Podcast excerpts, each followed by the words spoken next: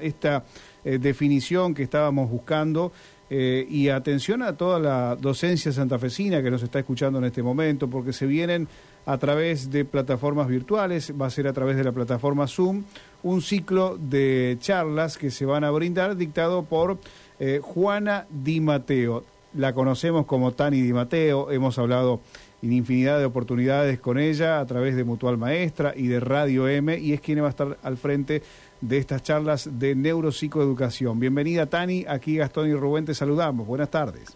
Hola, buenas tardes a los dos. ¿Cómo están? Muy bien, gracias por atendernos, Tani. Mucho. Bueno, vamos a aprovechar este ratito ya que muchos eh, docentes y, y familias nos están escuchando en este momento en toda la provincia.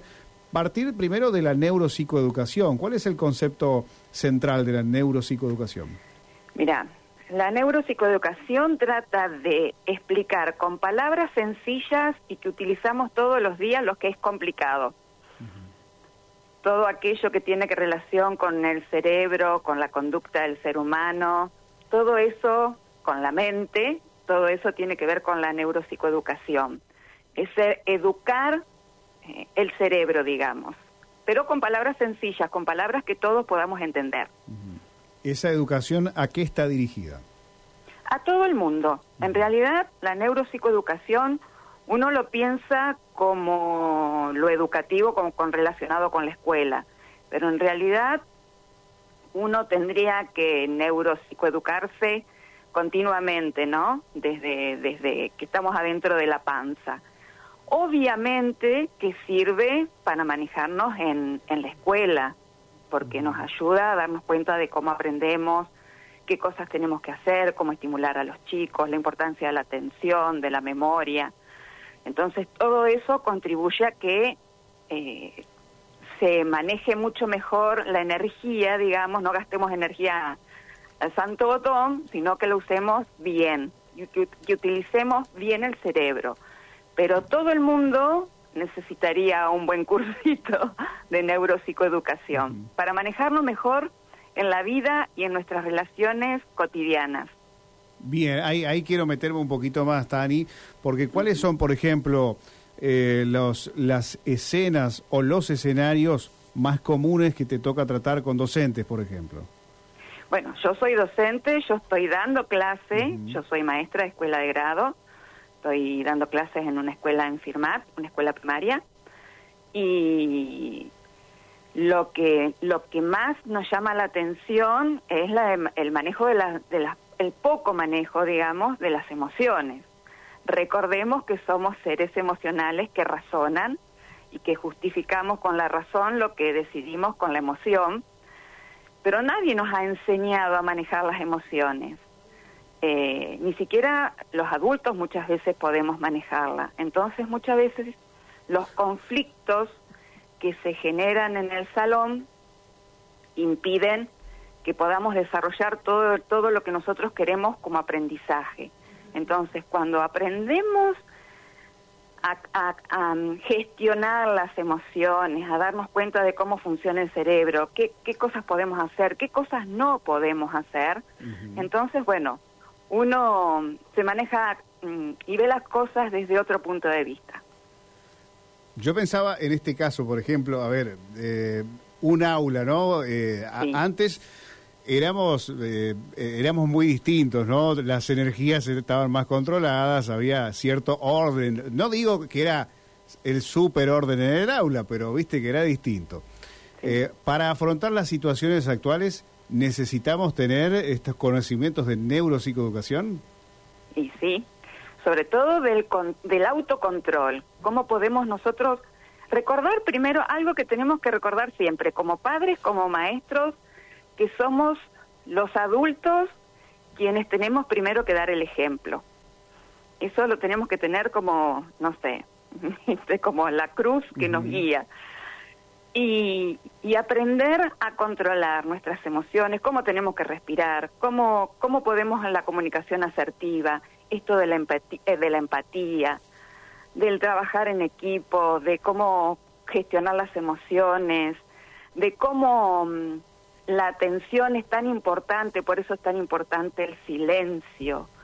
cuando estamos aprendiendo algo, para concentrarnos, porque sin atención no hay aprendizaje, sin aprendizaje no hay memoria y todo es un círculo. Entonces, todo eso se necesita para poder aprender. la importancia de poder de dormir, mencionamos, que los chicos ahora no hacen. Eh, Tani, bueno, ahí está. Nosotros mencionábamos el tema del uso de celular, eh, la, en este caso la cantidad de elementos que hoy forman parte del aula que antes no estaban, ¿no? Eh, la cantidad de eh, atracciones que tienen los jóvenes, los chicos, cuando llegan a la escuela ya vienen con YouTube, vienen con esto, con el otro. Bueno, hoy hay que tratar de encauzar todo eso dentro del aula. Ahora, vos te das cuenta, ¿no? Cuando alguien está capacitado con estas herramientas de neuropsicoeducación y cuando no. Porque me imagino que cuando no están estas herramientas y capaz que uno termina eh, sufriendo o perdiendo, digamos, de algún modo el, el eje del control? Mira, em, es un tema súper complicado porque tiene muchas aristas. Sin duda que lo que vos mencionás, las herramientas que son el celular, la compu, internet, eso son herramientas. Herramientas que podemos utilizar dentro del aula, pero también, eh, por ejemplo, el escribir a mano es fundamental, tanto en la escuela como en cualquier otro círculo que, encuentres. Es fundamental porque, porque el movimiento de la mano fija, hace todo un proceso que tiene que hacer el cerebro, conjuntamente con la mano, para fijar y prestar atención en lo que estamos escribiendo. Y parece algo tonto, y sin embargo no lo es.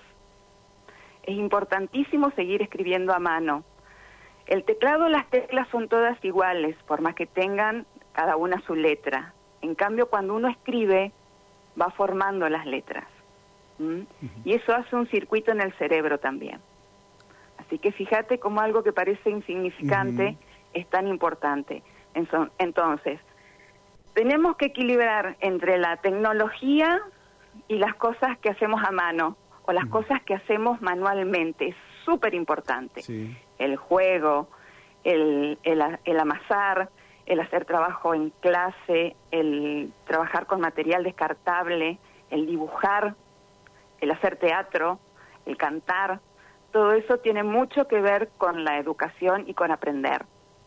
Sí. Bueno, había, y es mucho, vez... y es mucho más eficiente que un celular o que una compu.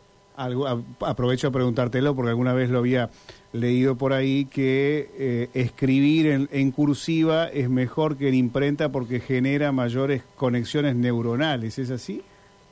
Sí, sin duda. Pero además, a ver, no es, obviamente que es importante la cantidad de neuronas que tenemos, pero lo más importante es las conexiones que se hacen, las sinapsis que se llaman. Cuanto mayor conexiones de neuronas tenemos, más inteligentes, y lo voy a poner entre comillas, somos. Por eso es tan importante el trabajar con el cuerpo, con las manos, hacer cosas con las manos. Tani, te pregunto eh, por estos, por estas charlas que, que vas a dar. Eh, tengo entendido que ya eh, a partir de mañana, no solo dónde la vas a dar, sino ¿A qué público están destinadas estas charlas? Bueno, la, primera charla mañana es una charla introducción a las neurociencias o a la neuropsicoeducación.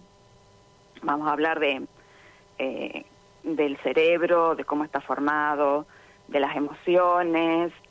Eh, muy por arribita vamos a ver si hay si existe el cerebro masculino, cerebro femenino, esto de muchas veces las eh, cómo, cómo, cómo reaccionamos ante la misma situación de distinta manera las personas. Todo esto lo vamos a ver mañana muy, a ver, muy livianamente, digamos, pero es para que la gente tenga, y puede ser cualquiera, el público en general. A ver, eh, vuelvo a decirte, tendríamos que tener todos conocimientos de neuropsicoeducación, pero bueno, como nosotros somos una mutual docente, eh, nos interesa más que nada dirigida al público docente. Después, las otras charlas, eh, va a ser por plataforma Zoom, la, la de mañana, a las 19 horas.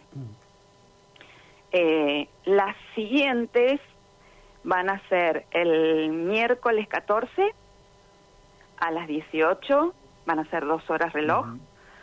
Es la charla se, llama Hablemos de neuropsicoeducación y ahí ya nos expandimos un poquito más en todo esto que es neuro, que es lo, la, la neuropsicoeducación.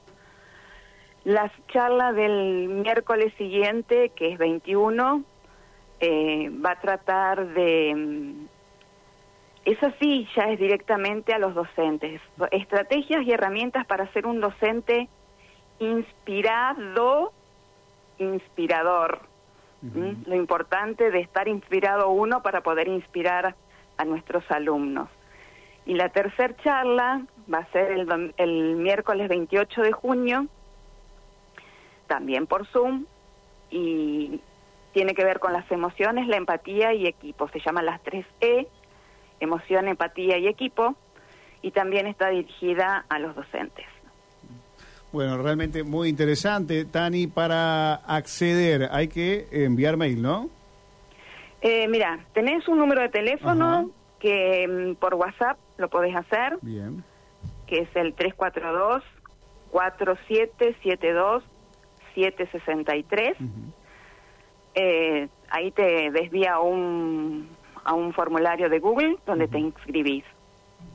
Bien. Perfecto. Perfecto. Mañana mandamos las, las, la, mm, el link para que la gente pueda entrar. Y después, bueno, la, esta charla es gratuita, pero las siguientes van a tener un costo y un costo muy, muy especial para los que son socios para Mutual Maestro. Perfecto. Lo- nos vamos a encargar de repetir entonces. Bueno, arranca mañana, pero las otras semanas también lo vamos a marcar. Tani, muchísimas gracias por este tiempo. Un gusto, como siempre, poder eh, comunicarme con ustedes. Un beso grande. Hasta luego. Hasta luego. Chao. Allí despedimos a eh, Tani, quien nosotros mencionamos así, es Juana Di Mateo, esta especialista en neuropsicoeducación que comienza con este ciclo de charlas desde mañana, abierto a todo el público, podés eh, solicitar el enlace, te tenés que inscribir a través del 342-477-2763. Vamos a la pausa.